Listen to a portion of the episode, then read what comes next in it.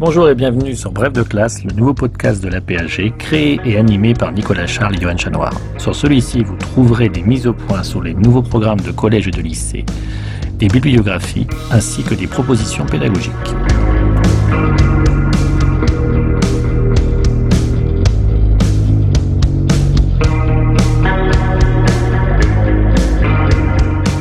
Le supplément de bref de classe, ce sont des conférences, des cafés histoire ou géographie, des journées d'études ou de colloques mises à disposition par la PAG pour servir d'approfondissement au programme de collège et de lycée.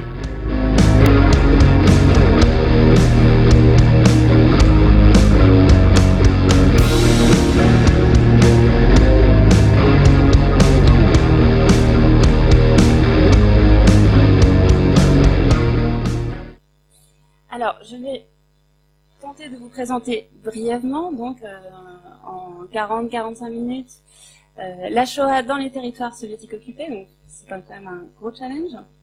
Alors, pour vous présenter déjà rapidement le territoire que vous avez sous les yeux, euh, il faut savoir qu'en 1939, 3 millions de juifs habitent en Union soviétique, et sur ces 3 millions de juifs, 1 million vont être tués durant la Shoah. Et sur les presque 2 millions de juifs qui vivent sur les territoires qui vont être annexés par l'Union soviétique en 1939 et en 1940, à savoir l'Est de la Pologne, la Galice orientale par exemple, l'Est, euh, euh, ce qui va être aujourd'hui l'Ouest de la Biélorussie, les pays baltes, la Bessarabie qui est donc la Moldavie actuelle, donc près de 2 millions de juifs, il y a 80% d'entre eux qui vont être assassinés, à savoir 1,6 million. Voilà, c'est pour vous donner un petit peu euh, les, proportions des massacres. Ce qui nous donne près de 2 millions de victimes de la Shoah, soit un tiers des victimes de la Shoah qui ont été exterminées dans les territoires soviétiques occupés. La plupart ont été fusillés dans des fosses communes, ou bien sont morts de faim, de froid ou de maladie dans des ghettos, d'épuisement dans des camps, ou asphyxiés par des camions à gaz. Et ces fusillades ont eu lieu depuis le, lancement de l'opération Barbarossa, c'est-à-dire le 22 juin 1941, et se sont poursuivis, et c'est important de le préciser parce que beaucoup de personnes pensent qu'à partir du moment où fonctionne euh, Belzec, Treblinka, etc., il n'y a plus de fusillades. Bien si, les fusillades se poursuivent jusqu'en 1944, voire même juillet 1944, euh, pour, euh, par exemple, la ville de Lvov en Ukraine. Il faut savoir que l'extermination de ces juifs en Union soviétique a été extrêmement rapide et intensive. C'est-à-dire que dès le mois d'août 1941, on intègre des femmes et des enfants parmi les victimes. Les fusillades ont été menées par des Einsatzgruppen, des bataillons de police, mais aussi des unités de la Wehrmacht, de la Waffen-SS, et avec l'appui également de la police locale. Les unités, pour la plupart, étaient mobiles et ont dû faire preuve d'adaptation à toutes les situations, car vous verrez, on est à plus d'un millier de sites d'exécution qui ont été constitués sur le territoire soviétique occupé. Par ailleurs, l'ampleur de ces tueries a nécessité un appui local évident pour la logistique, ne serait-ce que pour euh, acheminer les victimes jusqu'au site d'exécution, pour creuser les fosses, pour combler les fosses, pour choisir les lieux, pour repérer les victimes, les arrêter, mais aussi pour collecter et trier les biens des fusillés. Pour vous donner toujours une idée de ce territoire, je ne sais pas si vous avez entendu parler déjà de la zone de résidence qui a été établie à partir de 1791 dans l'Empire russe. Cette zone de résidence où les juifs de l'Empire russe devaient vivre, et vous voyez les principales villes où ils habitaient à l'époque, et cette zone de résidence a été maintenue jusqu'à la Révolution russe en 1917. Et vous voyez que l'ensemble de cette zone de résidence sera sous occupation nazie pendant la guerre. Alors, ce matin, on a beaucoup parlé des sources qui sont utilisées, et notamment voilà toutes ces sources euh, euh, qui s'ouvraient, donc je vais vous en présenter quelques-unes. Vous avez, parmi les sources avec lesquelles je travaille, il y a donc les Erechnismeldungen euh, ou des SSR, qui sont les rapports que les Einsatzgruppen envoient à Berlin. Des rapports d'activité, on, a par exemple, euh, comme ici, euh, le nombre de juifs qui sont fusillés, comme par exemple ici 132 juifs fusillés à Dobromil dans l'ouest de l'Ukraine. Mais vous avez également des informations concernant euh, l'atmosphère qui règne au sein de la population, l'économie des kolkhozes, etc. C'est partie des sources de la guerre qu'on utilise le plus souvent. Parmi les sources aussi qui datent de l'époque de la guerre, j'utilise un certain nombre de journaux intimes.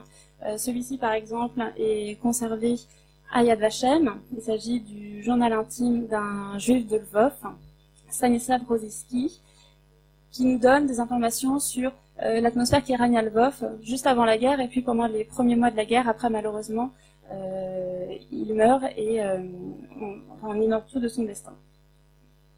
Alors, Christian Ingrao, vous avez parlé de l'ouverture de l'archive soviétique. Donc, il est temps que je vous montre justement un exemple de ces fameuses archives qui ont été ouvertes euh, à la faveur de la chute du bloc communiste.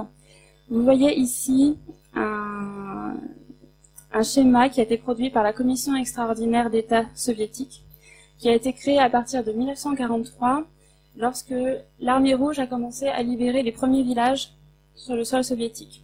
L'idée était d'enquêter sur les crimes commis par les nazis dans l'occupation de quasiment chaque village. Donc, à la libération de chaque village, une commission d'enquête arrive, interroge des habitants, repère les sites d'exécution et va lister tous les dommages qui ont été commis pendant l'occupation allemande, c'est-à-dire la liste des victimes, des victimes juives, mais aussi non juives, la liste des personnes qui ont été envoyées aux travaux forcés en Allemagne, qu'on appelle Ostarbeiter, donc la plupart du temps des, des non-juifs, vous avez aussi des schémas des fosses, ou de l'emplacement des fosses, comme vous voyez ici dans la ville de Brest-Litovsk en Biélorussie. Vous avez également euh, la liste des coupables, à la fois allemands, mais aussi des coupables locaux. Vous avez une foule d'informations comme ça qui nous permet véritablement de reconstruire le crime au niveau local. Et ces archives soviétiques sont extrêmement riches car elles nous permettent d'avoir aussi le, le, point de vue de la population locale. Car ils vont interviewer vraiment les voisins qui se trouvaient, enfin les locaux, les, habitants euh, ukrainiens, biélorusses, ou parfois les survivants juifs quand il y en a, et ils vont chacun témoigner des crimes qui ont été commis. Alors, je vous passe aussi, par exemple, il y a la liste aussi de tout le bétail qui a été euh, réquisitionné par les Allemands, tous les bâtiments qui ont été détruits, etc. Les soviétiques entendaient par cette commission euh, arriver à un procès contre les nazis et euh, leur dire voilà tous les dommages qui ont été euh, perpétrés en Union soviétique. Alors là, par exemple, vous avez un, exemple de déposition, un témoignage euh, d'un habitant du petit village Bulashkovtse qui est dans la région de Ternopil en Ukraine actuelle, en, Ukraine de l'Ouest. Donc déjà, vous voyez déjà que l'un des défis quand on étudie ce sujet, c'est la langue. Il faut déjà maîtriser le russe, et puis, il faut pouvoir lire le russe manuscrit. On peut le voir ici, parce que la plupart du temps, la commission, c'est écrite sur des petits bouts de papier, euh, avec le papier qu'on trouvait à l'époque. Et euh, pour parvenir jusqu'à nous, on tombe parfois sur des dossiers qui sont vraiment endommagés et on s'arrache véritablement les cheveux. Donc, euh, moi, quand j'ai commencé à travailler sur le sujet il y a dix ans, j'avais quelques notions de russe. Et puis, il a fallu en plus que j'apprenne à déchiffrer tous ces documents. Alors, document beaucoup plus simple à lire, en allemand cette fois-ci, et dactylographié. Euh, Christian vous en a parlé ce matin, ce sont les dépositions qui se trouvent dans les enquêtes préliminaires de la justice nazie à Ludwigsburg, donc euh, dépositions de d'anciens membres des Einsatzgruppen ou de bataillons de police. Vous avez ici, par exemple, la déposition de Krüger, qui était l'ancien chef de l'Einsatzkommando 6, euh, qui était actif dans le nord et le centre de l'Ukraine en 1941. Autre défi linguistique, euh, le yiddish. Voilà. Euh, grâce à ma connaissance de l'allemand et l'apprentissage de l'hébreu, j'ai péniblement réussi à déchiffrer le yiddish depuis quelques années, voilà. Alors, le yiddish uniquement dactylographie, hein, parce que manuscrit, ça, devient trop compliqué. Peut-être pendant quelques années, mais là, euh, là, trop, c'est trop. Euh, donc, voilà, une des autres langues nécessaires pour, euh, pour travailler sur l'Union soviétique occupée, le yiddish, beaucoup de témoignages sont en yiddish, comme vous voyez ici, témoignages d'une survivante juive qui se trouvait à Sokal, dans l'ouest de l'Ukraine, euh, et ces archives, pour la plupart, se trouvent euh, à Yad Vashem. Alors, ça, c'était la partie archive, avec laquelle je travaille, disons, la moitié du temps. L'autre moitié du temps, vous voyez tous ces points en Europe de l'Est, c'est là où je me trouve. C'est-à-dire que j'ai effectué une trentaine de voyages de recherche en Ukraine, Biélorussie, Russie, Moldavie, Pologne, Lituanie. Euh, à chaque fois des séjours qui sont d'environ trois semaines, où euh, je me rends avec une équipe de l'association Yara Dinunum, présidée par le père Patrick Desbois, à la recherche de témoins des fusillades qui se sont déroulées donc sur ces territoires. Et nous menons des interviews enregistrées avec ses voisins. Et ensuite, nous allons repérer les sites de fusillade, mais pas seulement, également, euh, on fait toute une recherche topographique, l'ancien emplacement du ghetto, de la synagogue, etc. Voilà, donc, dans mon travail, depuis dix ans, j'alterne entre la recherche dans les archives et la recherche véritablement de terrain. Donc il faut se représenter, partir euh, trois semaines, y compris euh, l'hiver, l'automne, sous des pluies diluviennes, avec des routes absolument impraticable, c'est-à-dire que je me souviens que pour aller de Lvov à Ravarouska, euh, il doit y avoir quelques dizaines de kilomètres, on a mis une heure et demie, enfin, les conditions, voilà, et en plus avec des témoignages qui sont extrêmement lourds aussi euh, à entendre, euh, qui sont pour la plupart des témoignages de personnes très âgées, qui sont nées entre 1920 et 1900, 1930, et qui donc euh, témoignent des exécutions qui ont eu lieu la plupart du temps dans leur village, dans leur potager, etc. Et certaines de ces personnes ont même été réquisitionnées pour participer à ces fusillades, c'est-à-dire que euh, un matin, le policier euh, du village euh, a frappé à leur porte en leur disant prenez votre pelle, il faut creuser une fosse. Ou prenez votre chariot, il faut transporter les juifs jusqu'au site de fusillade. Voilà. C'est aussi le genre de témoignage que nous rencontrons.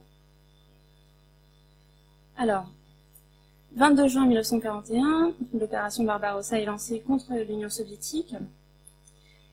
À la suite de l'armée, quatre Einsatzgruppen euh, suivent.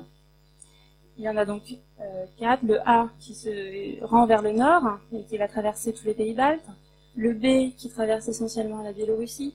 Le C, le nord de l'Ukraine. Et le D, la Moldavie et le sud de l'Ukraine jusque dans le Caucase. Ces Einsatzgruppen sont composés d'environ 3000 hommes. Vous, vous, doutez bien que 3000 hommes, c'est pas du tout suffisant pour euh, les 2 millions de victimes dont je vous ai parlé tout à l'heure. Donc évidemment, les Einsatzgruppen n'ont pas été les seuls à participer, et c'est pourquoi il y a eu aussi la participation euh, euh, de l'armée, mais aussi de, de, locaux. La mission des Einsatzgruppen est l'élimination d'opposants, en premier lieu les juifs, les communistes, mais aussi les, les ont une tâche de renseignement. C'est pour ça qu'ils envoient régulièrement leur rapport à Berlin. Le 22 juin 41, donc le jour de l'opération Barbarossa, à Sokal, des troupes de l'armée franchissent le San, vous voyez la rivière qui se trouve là, qui est en fait la ligne de démarcation entre la zone d'occupation allemande de la Pologne et la zone d'occupation soviétique. Et les officiers de l'armée allemande euh, font arrêter 11 juifs, ils les rouent de coups et ils les alignent le long du mur de l'église polonaise et les fusillent. Ce sont les premières victimes juives de l'opération Barbarossa. Et dans les jours qui vont suivre, 300 victimes juives vont mourir dans la ville de Sokal. Vous voyez ici, euh, les Juifs sont rassemblés sur la place du village. La plupart sont des hommes. Le nouveau maire de la ville, qui est ukrainien, qui était auparavant le chef de la coopérative sous les euh, et qui a constitué une milice faite de, villageois, euh, va lui opérer une sélection. Donc en fait, il va sélectionner principalement l'intelligentsia, le rabbin. On, remarque que dans vraiment les premières semaines de l'opération Barbarossa, les victimes juives sont très ciblées. Il va, y avoir une véritable violence menée contre la religion juive, donc contre les rabbins, mais aussi une destruction quasiment systématique des synagogues dans ces, villes qui sont traversées par les nazis.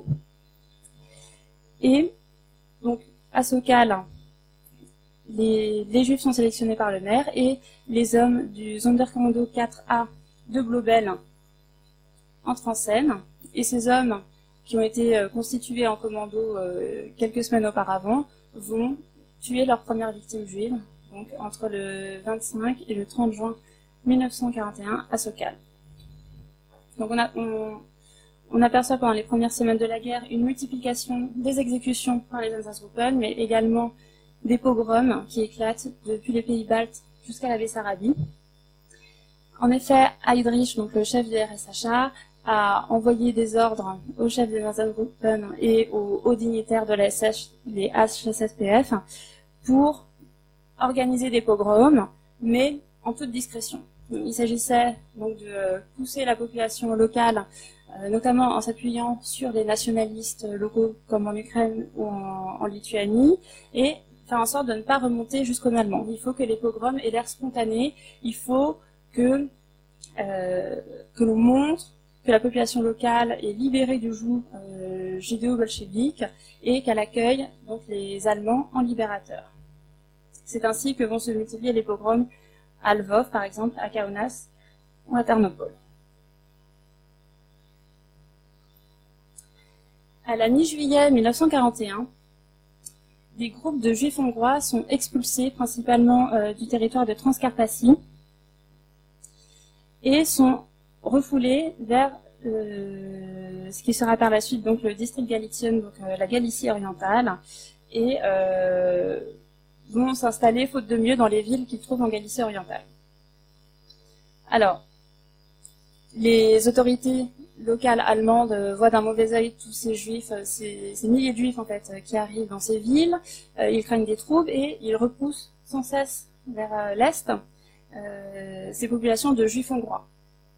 Finalement, les, juifs hongrois vont s'installer dans la ville de Kamenets-Podolsk avec les juifs locaux. Un, un, ghetto va être créé et ils vont s'installer donc dans la vieille ville.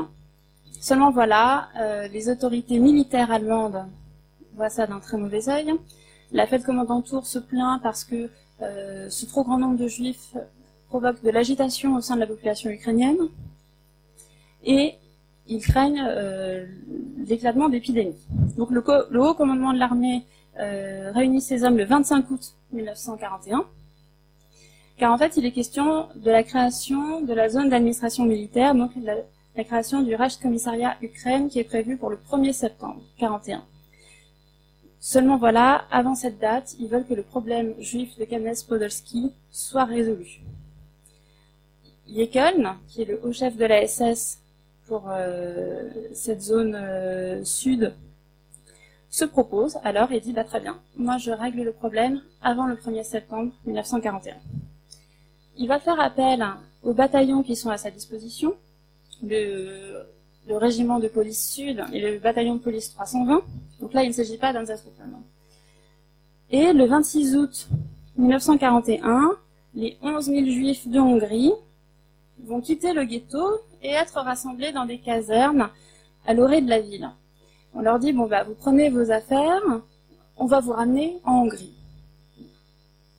On prend les affaires, on les installe dans les casernes, et le lendemain, on forme une très longue colonne avec ces 11 000 juifs de Hongrie et on les achemine vers euh, une prairie un peu vallonnée qui se trouve euh, en périphérie de la ville, où en fait sont tombées des énormes bombes. Il y a des énormes cratères de bombes, au moins euh, trois ou quatre.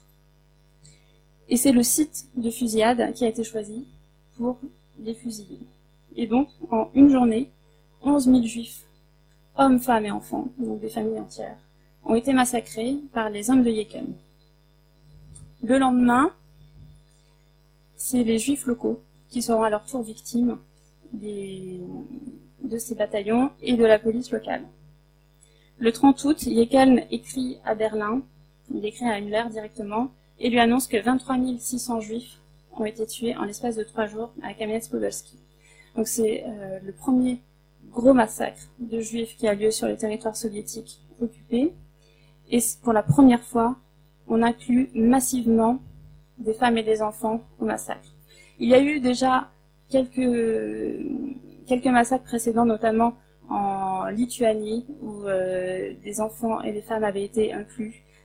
Mais à partir de Kamenets-Podolsk, il y a un véritable tournant euh, dans, l'extermination des Juifs sur, euh, ces territoires. C'est-à-dire que entre fin juin 1941 et la, la, fin août, il y a eu environ 40 000 victimes juives en Ukraine.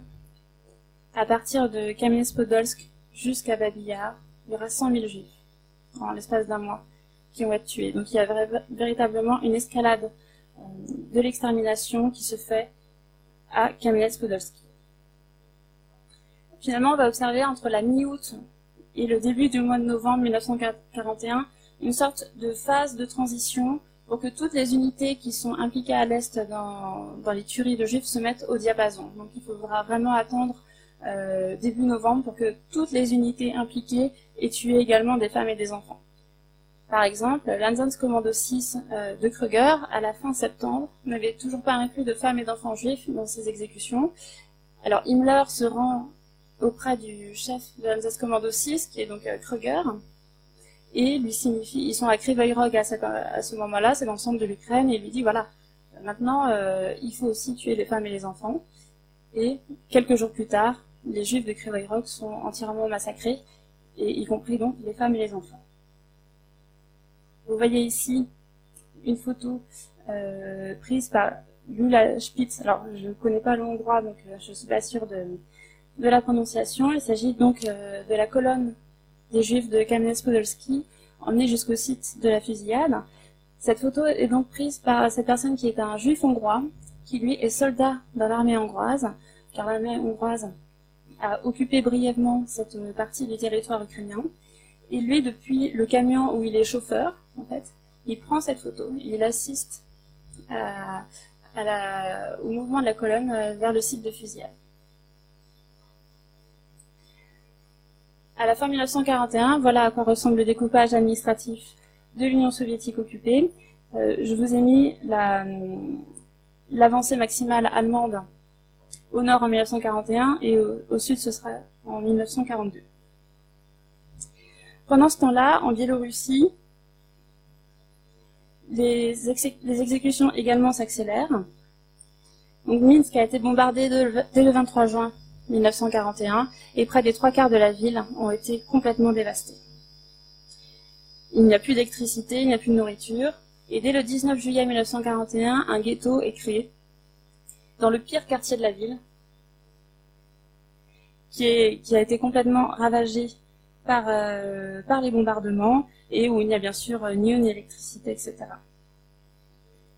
Les Allemands doivent créer un Judenrat.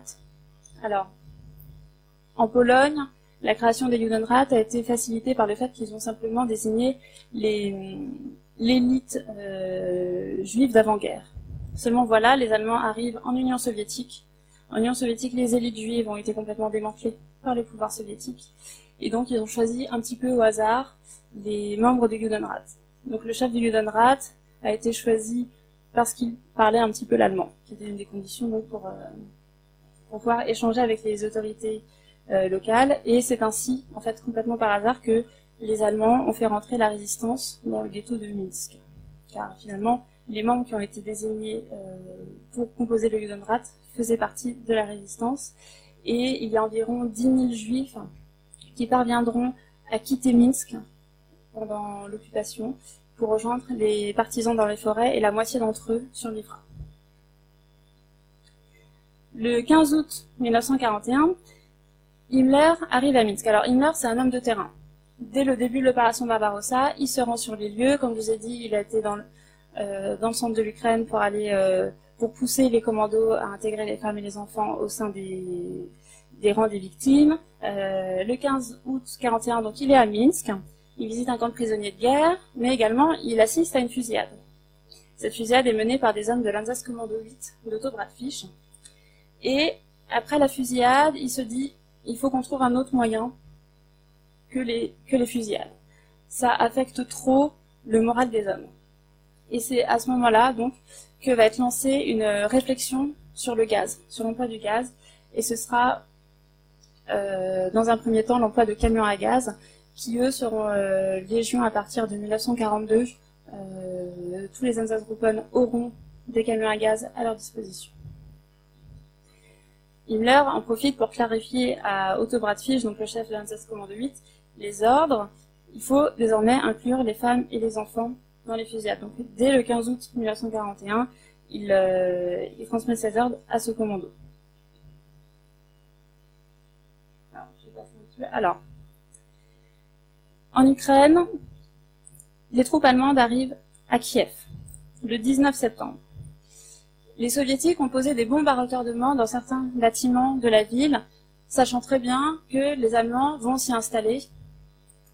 Les bâtiments explosent et ces, explosions vont servir de prétexte à l'extermination totale des Juifs de la ville.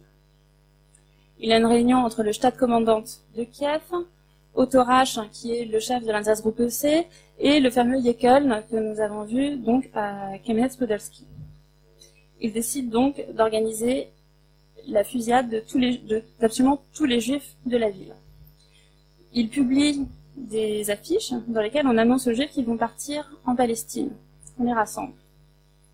Le jour J, les juifs doivent se retrouver à certains points de rassemblement. C'est le cas de la famille Batasheva, qui prépare ses affaires et qui se rend à un point de rendez-vous. La, jeune fille de la famille, qui s'appelle Yevgenia, euh, remarque au tour d'elle qu'il y a vraiment beaucoup de monde, il y a beaucoup de personnes qui arrivent avec leurs affaires, etc.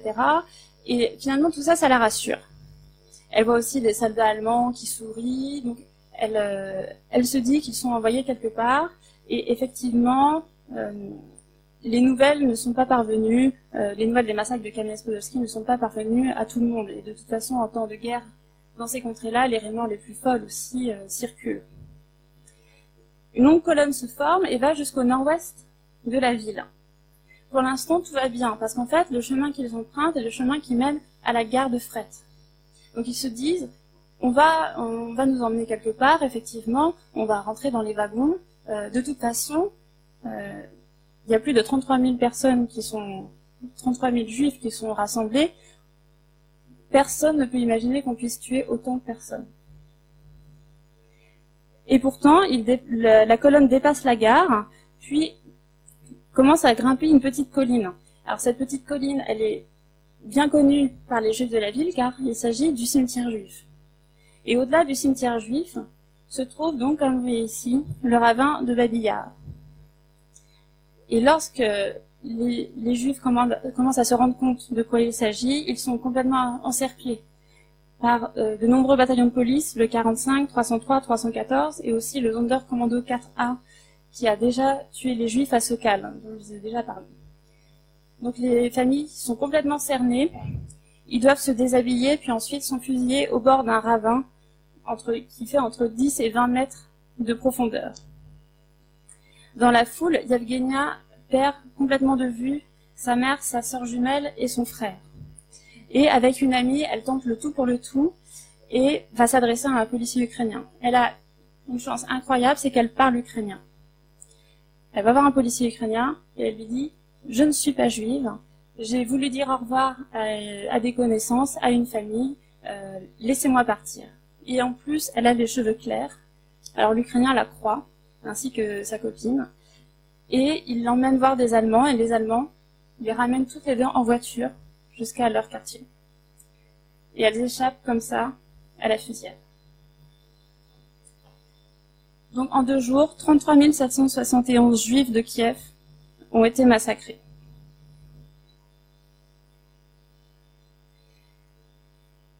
L'hiver 41 s'installe très rapidement. Il va se poser une question pratique pour les bourreaux, le sol commence à geler. Quand le sol gèle, il devient très compliqué de creuser des fosses. Mais alors, rien n'arrête les bourreaux et ils vont trouver d'autres solutions, à savoir utiliser des cavités déjà existantes. Comme c'est le cas à Mariupol, euh, dans le sud du Donbass, dans l'est de l'Ukraine. Le 18 octobre 1941, plus de 8000 juifs de la ville, c'est-à-dire tous les juifs de la ville, vont être assassinés dans une tranchée anti-char qui se trouve à quelques kilomètres du centre-ville, euh, dans le kolkhoz Maxime Gorky. Ils vont utiliser en fait une tranchée anti-char qui a été creusée euh, à l'époque soviétique. Et en quelques heures, des familles entières, vous voyez là, des photos que je vous montre, c'est toute la famille a été complètement massacrée le même jour, donc le 18 octobre 1941, à cet endroit, donc qui était donc le kolkhoz Maxime Gorky dans le petit village d'Agrobaza. Alors, euh, la tranchée anti-char se, trouvait devant, devant l'arbre. Elle est complètement parallèle à la route. Et en fait, quand vous êtes sur place, vous voyez véritablement le, mouvement de la tranchée. Et les fusillades ont eu lieu sur euh, plusieurs centaines de mètres.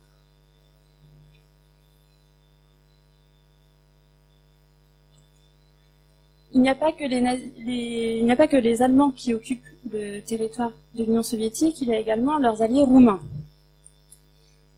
Vous voyez ici une partie de la zone d'occupation roumaine qui a occupé les régions actuelles d'Odessa, une partie de la région de Vinitsa et de Nikolaïev, ainsi que la Moldavie, donc anciennement Bessarabie, et la Bucovine. Les massacres ont commencé également dès juin 1941, euh, comme en témoigne par exemple le pogrom de Yash, euh, et à partir de septembre-octobre 1941, le régime d'Antonescu déporte les Juifs de Bessarabie, de Bukovine, en Transnistrie, donc euh, qui est cette zone que vous voyez ici entre le Boug et le Dniestre, qui est en fait une sorte euh, véritablement de dépotoir où ils vont déporter des, dizaines de milliers de Juifs et euh, soit les mettre dans des, dans des camps, soit dans des sortes de ghettos qui vont être des mouroirs où ils vont mourir euh, d'épidémies, de faim, de froid, mais également de fusillades. Car il y a aussi une population très importante qui habite sur ces territoires. Il s'agit de Volksdeutsche, qui sont des colons allemands établis en colonie depuis le XVIIIe siècle et qui vont jouer un rôle absolument capital dans les exécutions de cette région. C'est-à-dire que les Roumains vont complètement déléguer les fusillades de juifs à ces colons allemands. Au début de la guerre, il y avait entre 80 et 90 000 juifs dans la ville d'Odessa. La plupart d'entre eux vont être soit massacrés sur place, soit envoyés à pied à partir d'octobre 1941 jusqu'à Bogdanovka, que vous voyez ici sur la carte. Il y a 150 kilomètres surtout à partir d'octobre 41 jusqu'en décembre 41. Euh, vous imaginez les conditions pour marcher jusque là-bas, dans le froid, sans manger, sans boire.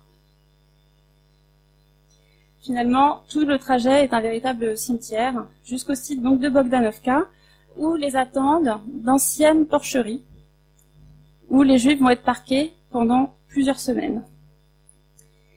À partir de la mi-décembre 1941, vont commencer les fusillades dans le ravin. Vous voyez ici, on voit simplement une partie du ravin et vous voyez une porcherie euh, qui a servi donc de lieu de détention. Ces photos datent de 1944, elles ont été prises par la commission euh, extraordinaire d'État soviétique. À partir de la mi-décembre 41, les fusillades commencent et vont se poursuivre jusqu'au 15 janvier 42. Pendant ce laps de temps, environ 55 000 juifs ont été fusillés. C'est l'un des plus grands lieux d'extermination de la Shoah. Et environ 35 000 d'entre eux sont des juifs d'Odessa. Les autres sont des juifs locaux ou des juifs déportés de Bessarabie ou de Roumanie. Les bourreaux, donc, comme je vous l'ai dit, la plupart sont des Volksdeutsche. Il y a aussi des gendarmes roumains, ainsi que des miliciens ukrainiens. Et on note aussi la présence de quelques Allemands en uniforme. Et toutes ces bandes-là font une pause entre Noël et Nouvel An pour les festivités avec leur famille, des fêtes de fin d'année, et donc reprennent à partir de début janvier 42, donc jusqu'au 15 janvier 1942. Comme il fait froid, il est impossible d'enterrer les corps. Ils vont laisser quelques centaines de juifs euh, simplement le temps de brûler tous les corps qui se trouvent dans les ravins Et comble de l'horreur, les environ 2000 juifs vont être brûlés vifs dans les porches. Donc, là où les populations juives en 41 n'ont pas été complètement décimées, dans le reste donc du territoire, on va créés des ghettos dont la date et la, la durée d'existence va être extrêmement variable d'une région à l'autre. Parfois, ça peut être un quartier, parfois, ça peut être simplement une rue ou un seul bâtiment, comme le bâtiment de l'école, le bâtiment du kolkhoz. Et ces zones sont des lieux où les Juifs sont complètement soumis à l'arbitraire de leur garde, soit des policiers euh, locaux, donc ukrainiens, biélorusses, russes, ou euh, de la ZIPO-SD du coin. Alors, euh, pillage, viol, exécution sommaire, tout ça est réuni sous le terme d'action. C'est comme ça que les Allemands désignent euh, les opérations qu'ils mènent dans les ghettos. Des grands sites d'exécution sont, également mis en place plus au nord. Vous avez ici le schéma du camp de Manit-Rostinets qui se trouve au sud-est de Minsk, où plus de, euh, plus de 50 000 victimes vont être tuées, pas seulement des juifs, mais aussi des prisonniers de guerre soviétiques, des partisans ou des civils supposés comme tels. Et également le site de Bronayagora, où effectivement là, on compte également plus de 50 000 victimes, la majorité des juifs, hein, qui sont des juifs de Brest-Litovsk, du ghetto de Brest-Litovsk, et aussi d'autres, d'autres ghettos de la région.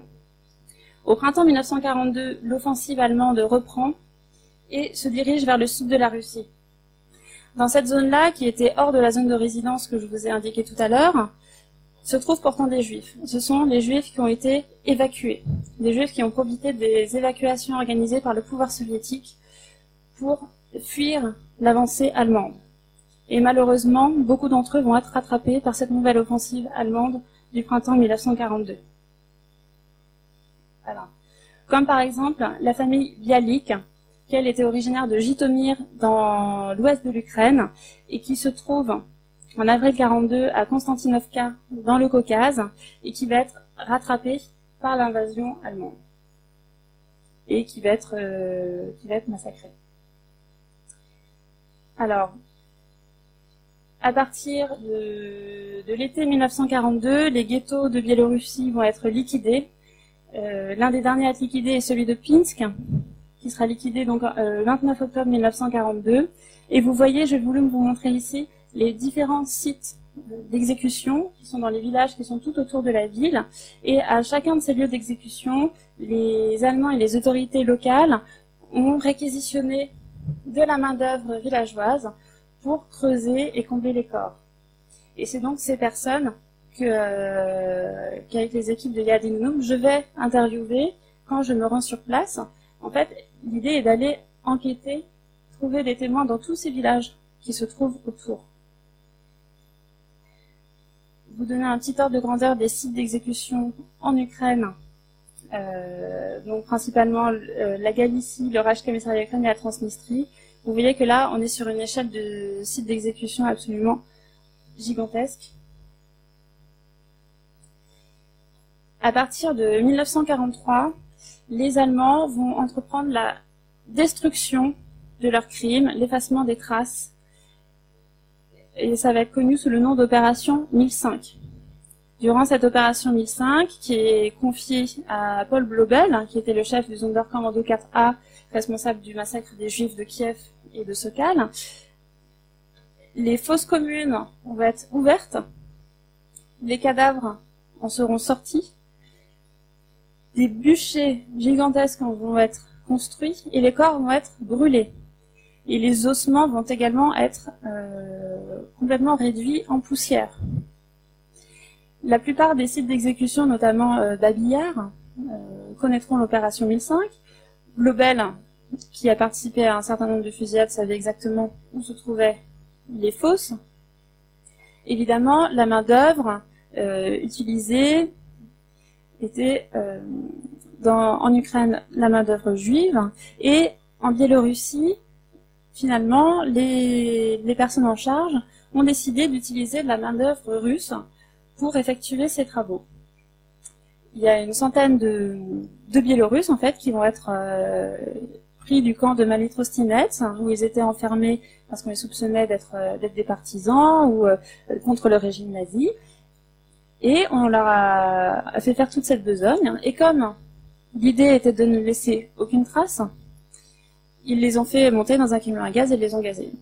C'est-à-dire que en Biélorussie, pour chacun des sites que vous voyez là qui ont été concernés par l'opération 1005, la main-d'œuvre euh, locale a dû à chaque fois effectuer la crémation des corps, puis était elle-même tuée par la suite. Pourquoi? Parce que en Ukraine, à Kiev, on avait utilisé de la main-d'œuvre juive et ils en avaient profité pour s'enfuir.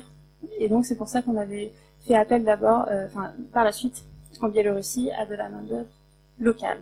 Voilà.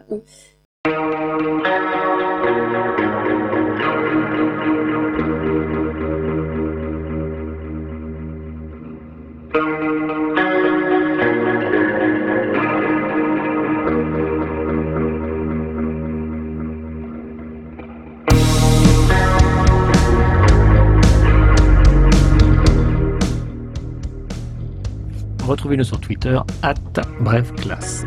Tout le contenu de l'émission, la bibliographie, les documents exploités par l'auteur sont disponibles sur le site officiel de la PAG www.apag.fr.